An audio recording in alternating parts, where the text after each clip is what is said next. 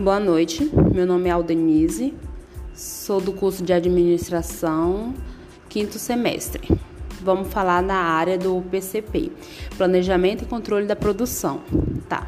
O planejamento e controle da produção é normalmente considerado o cérebro de uma empresa.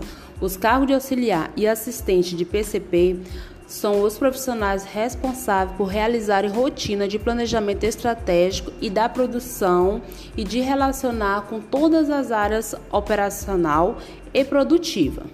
Dentre as responsabilidades desta área estão, estão e atuam com a programação e controle da produção alimentar, alimentar as planilhas, fazer lançamento de dados e relatórios, obter indícios de produção e refugo, elaborar gráficos de controle de qualidade e de amparas, lançar nos sistemas informações de produtos acabados, ajudar no planejamento da fábrica, fazer montagem de cartões eletrônicos, montagem de produtos, prestar atendimento ao cliente, lançar nos sistemas eletrônicos, programação de cliente e fornecedores, gerar a ordem de fábrica para produção e atendimento à programação do cliente, realizar o, realizar o acompanhamento da, da produção, fazer a, a análise da capacidade da produção, controle e definição de estoque da matéria-prima e insumos, definir cronograma e